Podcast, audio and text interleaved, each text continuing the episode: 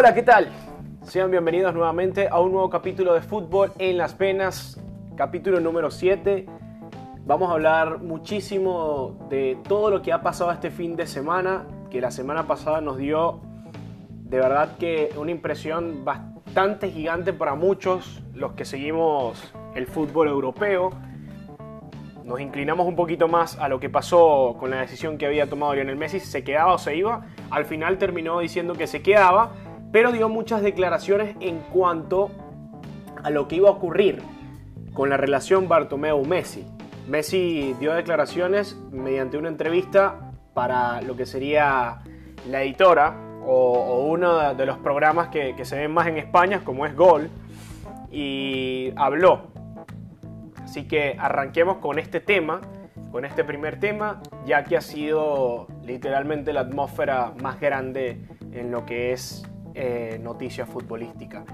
Lionel Messi habló y bueno, dijo muchas cosas que, a mucha gente los dejaría boquiabierto, como por ejemplo de que si él se iba, Bartomeu dijo que tendría que pagar o, o la cláusula de rescisión o tendría que irse a juicio con el Barcelona.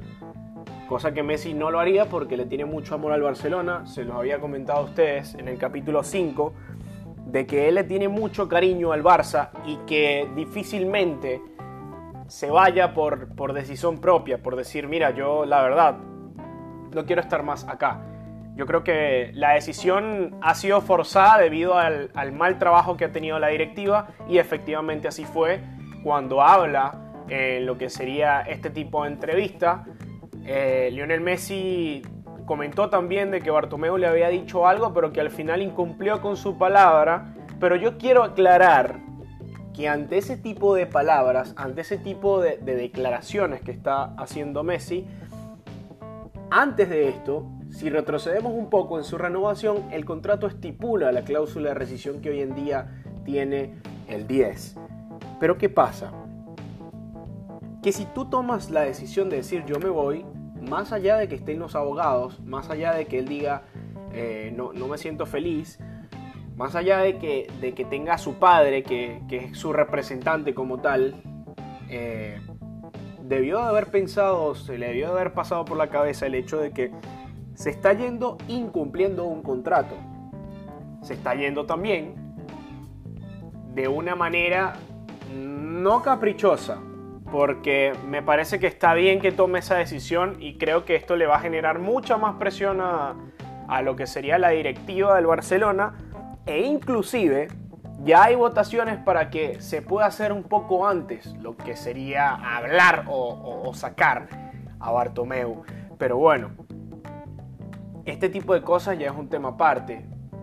Vuelvo otra vez al punto que, que quería tocar, es que Lionel Messi sabía que esto iba a pasar Lionel Messi sabía que Bartomeu en cualquier momento le, iba a decir, mira, tú te vas a ir, pero tienes que pagar esto, porque estás incumpliendo con el contrato, porque tu contrato se acaba en ocho meses.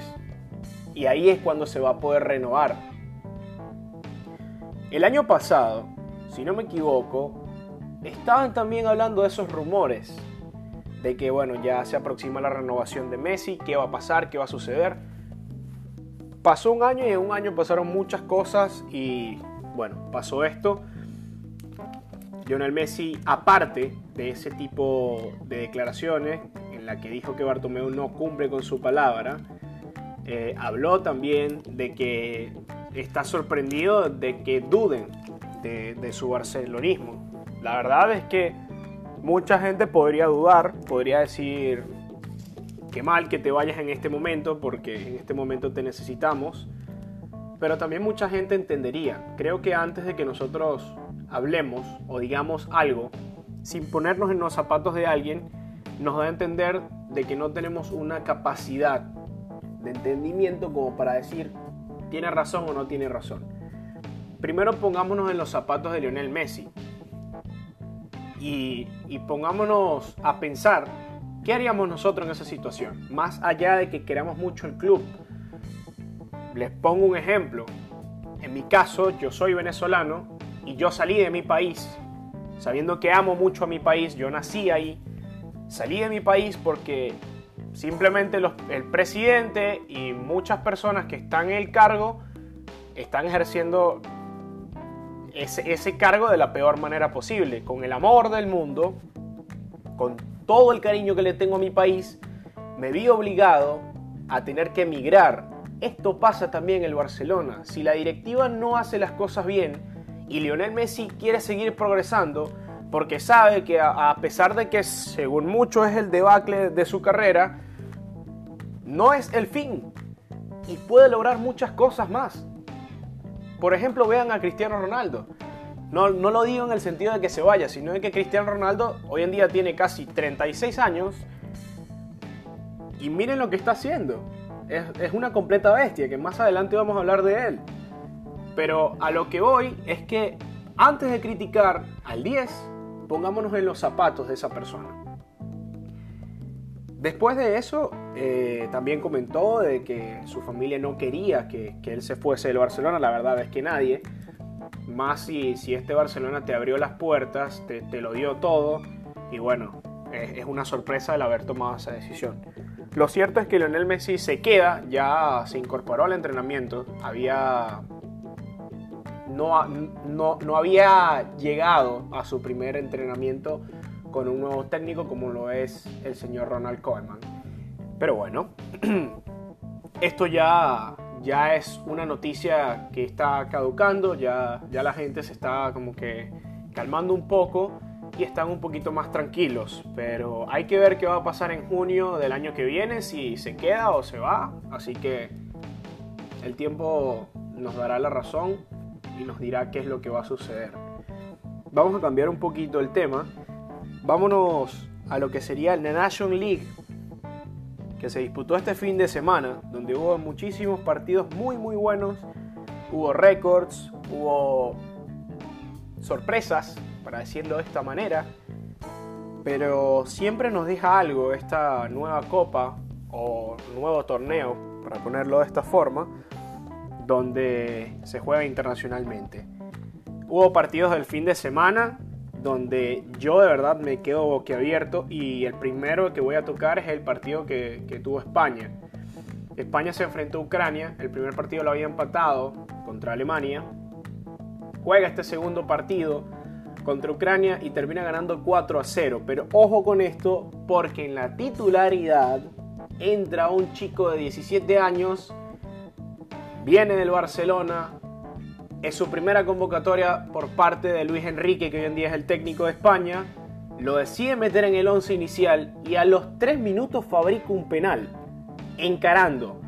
Como si este chico ya tuviese una confianza en la selección, eh, en cualquier otro club. Y ya lo hemos visto antes. Ansu Fati es muy, muy buen jugador y hoy en día lo está demostrando. Creo que no le pesa para nada. De verdad que me sorprende, pero no le pesa la presión de ponerse la camiseta de, lo que hoy en día es su país nacionalizado y representarlo de esta manera.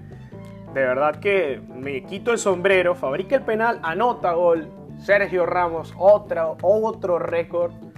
Porque Sergio Ramos, a pesar de anotar el gol como fue de penal, se convierte en el central con más penales acertado con lo que sería su nacionalidad española, no con la selección. Está por debajo de Fernando Hierro, pero es el español que más penales ha anotado en lo que sería la historia de algún español. Así que ese fue uno de los récords que vimos en este, en este partido contra Ucrania. Por casualidad, si no lo sabías, pues bueno, hoy lo estás escuchando y ya lo sabes. Otro datico que también se puede dar es que el equipo español le pasa por encima al equipo de Ucrania 4 a 0 y el equipo del señor Chechenko, Andrés Chechenko, aquel que fue un jugador estrella del Milan y lo que hoy en día es el, el entrenador, el DT de la selección, tenía 12 partidos sin perder y lamentándolo mucho contra España se le cae lo que sería ese ese tipo de estadísticas. España le pasa por encima 4 a 0. Y a los 32, señoras y señores, con 17 años rompe récord Ansu Fati anotando gol. Lo había intentado muchísimo antes, al minuto 19. Eh, intentó una chilena que si no fuese por un central que estaba ahí enfrente, la pelota hubiese entrado. Pero bueno, lo cierto es que el señor Ansu Fati anota su segundo tanto para la selección española y el primero para él. Es el jugador más joven vistiendo la camiseta española en anotar lo que sería un gol. De verdad que me quito el sombrero. Eh, muy bien por parte de este señor nacionalizado. Bastante bien. Después empezó a, a generar muchísimo peligro por la banda izquierda, que es por donde arrancó Ansu Fati.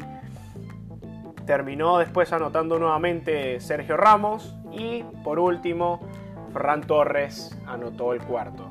Perdón, les había comentado que el segundo lo había hecho Ansu Fati, pero no, en realidad fue, fue Sergio Ramos quien, quien anotó el segundo. El tercero fue Ansu Fati de afuera del área. Le pegó con rosca, la pelota pegó en el palo y entró. De verdad que fue muy, muy lindo el gol. Así que los recomiendo que si no lo vieron, métanse de una vez en la internet o en YouTube y búsquenlo porque de verdad es muy, muy buen gol. Así que este partido nos dejó mucha sorpresa y tres estadísticas que se rompieron. Muy bien, muy bien, de verdad que arrancó bastante bien lo que fue esa jornada de la National League. El equipo de Alemania volvió a empatar, no terminó cosechando victoria en lo que sería este tipo de, fecha FIFA.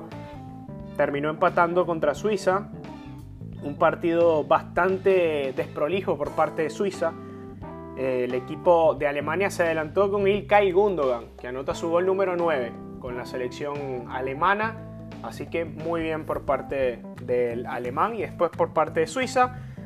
Eh, terminó anotando y para empatar, Whitmer, ese muy buen jugador del equipo suizo que, bueno, lo que hizo fue rescatar ese puntico porque Alemania, a pesar de que no concretó, estaba teniendo un muy buen juego. Pero creo que ya se está cada vez decayendo más esa The Manch que veíamos nosotros en el 2014, 2015. Daba miedo esa Alemania, muy organizada, con un Thomas Müller, creo que en un muy buen nivel y que hoy en día no está Thomas Müller. Hay muchos jóvenes, pero creo que eso también le influye a la selección alemana debido a que la juventud eh, está empezando a acoplarse, está empezando a tomar la química de lo que sería una selección, entonces hay que ver qué puede suceder en, la selección alemana, los bávaros. Luego de eso, jugaron el lunes, donde Italia le ganó a Holanda 1 por 0, jugó Memphis Depay, jugó Vainaldum, muy bien por el equipo de Países Bajos que hoy en día no tiene a Ronald Koeman como técnico. Recordemos que él termina dejando a la selección para irse al Barcelona. y lo que hace que se quede el segundo técnico de Holanda en la selección como tal. Nico Varela, ojo con esto, porque Nico Varela anota gol y este señor toda esta semana ha sido prácticamente su semana, ¿no?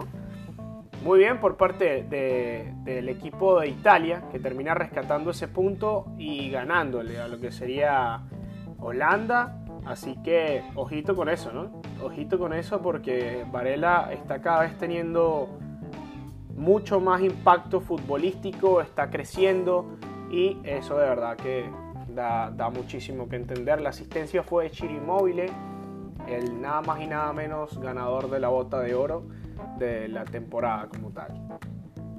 Después de eso, el lunes hubo partidos bastante buenos y República Checa, ojo con esto, con lo que voy a decir, se enfrentó a Escocia y el equipo de República Checa fue reemplazado en su totalidad. Los 11 titulares no pudieron jugar contra Escocia debido a que 9 dieron positivos para COVID.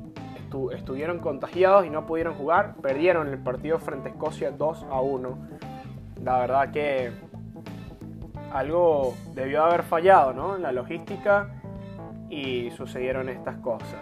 Así que muy mal por parte de la logística República Checa y de lo que esté pasando. De verdad que la atmósfera en cuanto al coronavirus cada vez se expande. Es algo que creo que tendremos que normalizarlo como convivencia porque a pesar de que estemos en una pandemia, eh, ha sido inevitable según medidas y todo lo que tomamos, contagiarnos E inclusive hay muy buenos jugadores que, que bueno, se han contagiado y no, lamentándolo mucho, con mucho protocolo, con todo lo que haya, terminan dando positivo. Eh, bueno, pasamos al día martes, un día bastante bueno, un día que pesó para la National League, y es que el equipo de Portugal se enfrentó a Suecia y Cristiano Ronaldo volvía a jugar con las selecciones eh, eh, de Portugal y, ojito, porque este señor termina ganándole a Suecia, literal. Le gana Cristiano Ronaldo Suecia 2 a 0.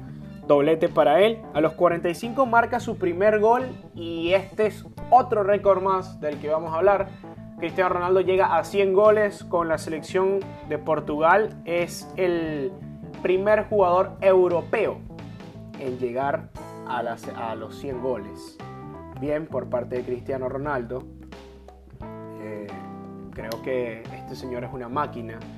Un dato que voy a tirar es que Cristiano Ronaldo, desde que cumplió los 30 años hasta los 35, ha anotado 256 goles. Es algo impresionante, son estadísticas abismales y por eso digo, y no me voy a cansar de decirlo, Lionel Messi y Cristiano Ronaldo son los mejores de la historia. Le pasaron por encima a todo aquel que quiso tener el récord muy en alto, pues llegaron ellos y dijeron, triste, pero llegamos nosotros. Y chao. Después marcó por duplicado Cristiano Ronaldo en el 72, desde afuera del área, un pedazo de gol. Creo que los dos fueron unos golazos. El de tiro libre a los 45 fue literalmente colocado al, segundo palo. El arquero no pudo hacer nada. Y a los 72 fue al palo derecho, donde la puso literalmente bastante colocada como para que el arquero no llegara. Terminó teniendo 101 goles Cristiano Ronaldo, muy bien por parte del portugués. Vuelvo y repito, rompe récords y es el jugador europeo en llegar a los 100 goles. Y ojo, porque está a 8 de superar al máximo goleador con selecciones. Así que, ojito con eso. De verdad que yo considero que lo va a hacer, lo va a superar. O sea, esto es cuestión de tiempo. Cristiano Ronaldo no se va a retirar. Va a seguir teniendo partidos y calculo que este año va a ser el año donde va a superar ese récord y va a ser, va a terminar siendo posicionado el, jugador que más goles ha anotado con su selección. Eh, de verdad que algo que, impresiona a todo el mundo siempre está ahí. Tiene esa competencia, esa competitividad de decir, mira, eh, este, este carajo siempre va a estar, o por lo menos en, en la liga en la que esté, de primero o de segundo, en lo que sería el, el goleador de la liga, de la competencia, del torneo. Siempre ha estado así, tiene muchísima hambre de gol. Y esto impresiona bastante. Así que bueno, ya lo saben, este año podría ser el año donde Cristiano Ronaldo se corone como el jugador que más goles haya anotado en una temporada. Bueno, esa misma semana, también, el martes, jugó el equipo de Noruega, el equipo noruego, el equipo de Erling Haaland. Jugó también y le gana a Irlanda del Norte 5 a 1, donde Erling Haaland anota su primer doblete con la selección al minuto 7 y al minuto 58. El delantero maravilla, como se le está llamando hoy en día en Dortmund, anotó doblete y de paso una asistencia. Creo que de verdad que fue el partido soñado para, para este chico que de verdad está haciendo muy, muy, pero muy buenas actuaciones en cuanto con selección como también con los clubes. Bien por parte de Erling Haaland. Creo que la National League te da muchísimo de qué hablar. O sea, hay partidos en los que uno se queda literalmente boquiabierto porque eh, esto, esto cada vez marca más y más y más y más tendencia. Entonces eso yo creo que, está bueno porque a pesar de que es una nueva competencia, le da de comer a los jugadores que puedan llegar a, romper récords o a, lograr estadísticas. Y eso tiene que ser muy, muy reconocido. De verdad que yo considero que hay partidos que, como te digo, me, han dejado a mí totalmente boquiabiertos y uno de ellos fue el partido de Francia contra Croacia, donde Francia vuelve a ganar con el mismo resultado que le ganó esa final del 2018 en Rusia, 4 a 2. Bien por parte del equipo francés. Le pasa literalmente por encima al equipo de Croacia. El equipo de Croacia no contó con Iván Rakitic y tampoco contó con el señor Luka Modric, quien no estuvo en la convocatoria de lo que sería esta fecha FIFA. El equipo de Francia cayó y bueno, esto marca, marca muchísima tendencia. Creo que Croacia se tiene que acostumbrar a que en cualquier momento estos muchachos no van a estar, no van a estar presentes y tiene que empezar a regenerar. Upamecano anotó gol contra Croacia, rompe récords, es su primera convocatoria, anota gol, el central está creciendo muchísimo. ¿eh? Antoine Griezmann también anota gol y empata a la cantidad de goles de Zidane, 35 que es la cantidad de goles que tienen ambos con las selecciones y ojo con eso porque van a seguir sumando, sumando y Griezmann lo va a terminar superando a Sisu. Así que creo que eso es lo más relevante que pasó en la National League y había que hablarlo, había que nombrarlo, había que decirlo. De verdad que muy bien, muy bien, excelentes jornadas. Así que bueno, vamos a hablar de los fichajes. Hablaremos de fichajes, señoras y señores se ha movido el mercado de transferencia, se confirmó de que Kai Havertz es una renovación para el Chelsea, lo hablé en el capítulo 5, uno antes del Bio Legends. Si no escuchaste todavía el Bio Legends de Johan Cruyff, te recomiendo que lo escuches, está muy muy muy bueno, así que vayan y no van a perder el tiempo. Muy muy buen programa, de verdad. Bueno, Kai Havertz se termina yendo al equipo del Chelsea. Dicho y hecho, fue así. Así que creo que no fue sorpresa para nadie. Lo que sí cayó como sorpresa es que James termina saliendo del Real Madrid. Por fin. Yo digo por fin porque de verdad considero de que James Rodríguez tendría que que ya, ya buscar aires nuevos y el aire lo va a conseguir ahora en Inglaterra. Se fue al Everton, el Everton eh, terminó fichando a James Rodríguez, se va del, Real Madrid, de lo que sería esa relación tóxica entre comillas entre Zidane y James por, por, no, por no meterlo, ¿no? Entonces, muy bien, muy bien por, por James Rodríguez que se termina yendo. Este, estos son unos de los fichajes de los que estamos hablando se habla mucho por ahí de un rumor de que Memphis Depay puede ser que llegue al Barcelona. Puede ser. Lo de Luis Suárez con la Juventus también se está cocinando, pero termina siendo un rumor hasta que no se confirme. Y creo que estos fichajes marcaron bastante. Así que, ojito. Ojito, ojito.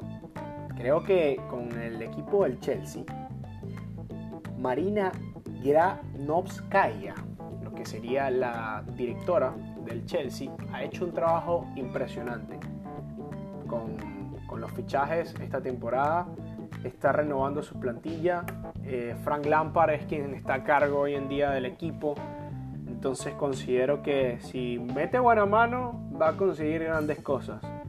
Así que ojo con eso. Puede ser que pase Señoras y señores, estos fichajes son los que más están marcando relevancia en Europa y es de lo que más se está hablando. Así que bueno, el cierre de este capítulo, de este gran capítulo, es el señor Ansu Fati.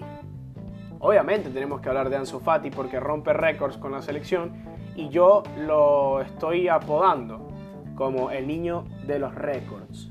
¿Por qué? porque muchos han hablado de que van a llegar muchos jugadores, van a pasar décadas para que puedan romper ciertos récords que están impuestos en Champions, que están impuestos en ciertas ligas, inclusive en selecciones. Y Jan Fati rompió 5 y lo que tiene son 17 años. 3 cuando tenía 16 y 3 cuando tiene hoy en día 17. A este paso, la lista que tiene la va a terminar a los 20, que es lo que yo, es lo que yo calculo, porque de verdad que la, la está rompiendo. Uno de sus récords es que Ansu Fati es el goleador más joven de la liga con el Barcelona.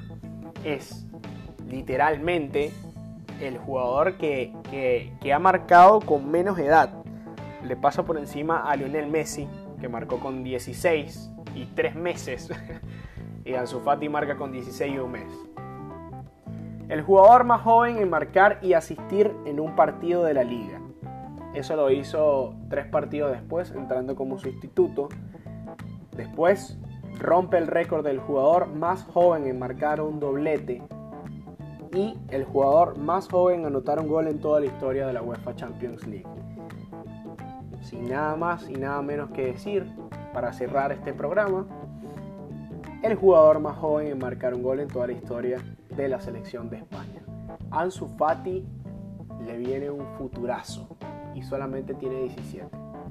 Así que pónganle el ojo a este señor, porque si no es el heredero de Messi, va a estar muy cerca y va a lograr grandes cosas. Esperemos que no se lesione, esperemos que no se descarrile, esperemos que siga siendo ese muchacho centrado y que siga rompiendo récords porque de verdad que tiene mucho que demostrar Ansu Fati. Señoras y señores, muchísimas gracias por escucharme. Quiero agradecerle a Jorge Bereciartu porque siempre está presente y porque cada vez mejora con su trabajo el programa en cuanto al audio. Quiero darle también gracias al señor Dani Grafe, que le ha dado la cara a este hermoso programa, le ha dado el logo a Fútbol en las Venas. Y bueno, el agradecimiento es para él. Si quieren y se animan, pueden seguirme en las redes sociales, en Twitter, arroba food en las venas y en Instagram, arroba food en las venas, donde voy a estar actualizando y colocando novedades de todo lo que pasa en el fútbol en cuanto al mundo. Muchísimas gracias señores, ya será hasta el próximo capítulo. Hasta luego, hasta la próxima, cuídense y abracito de gol, papá. Abrazo de gol.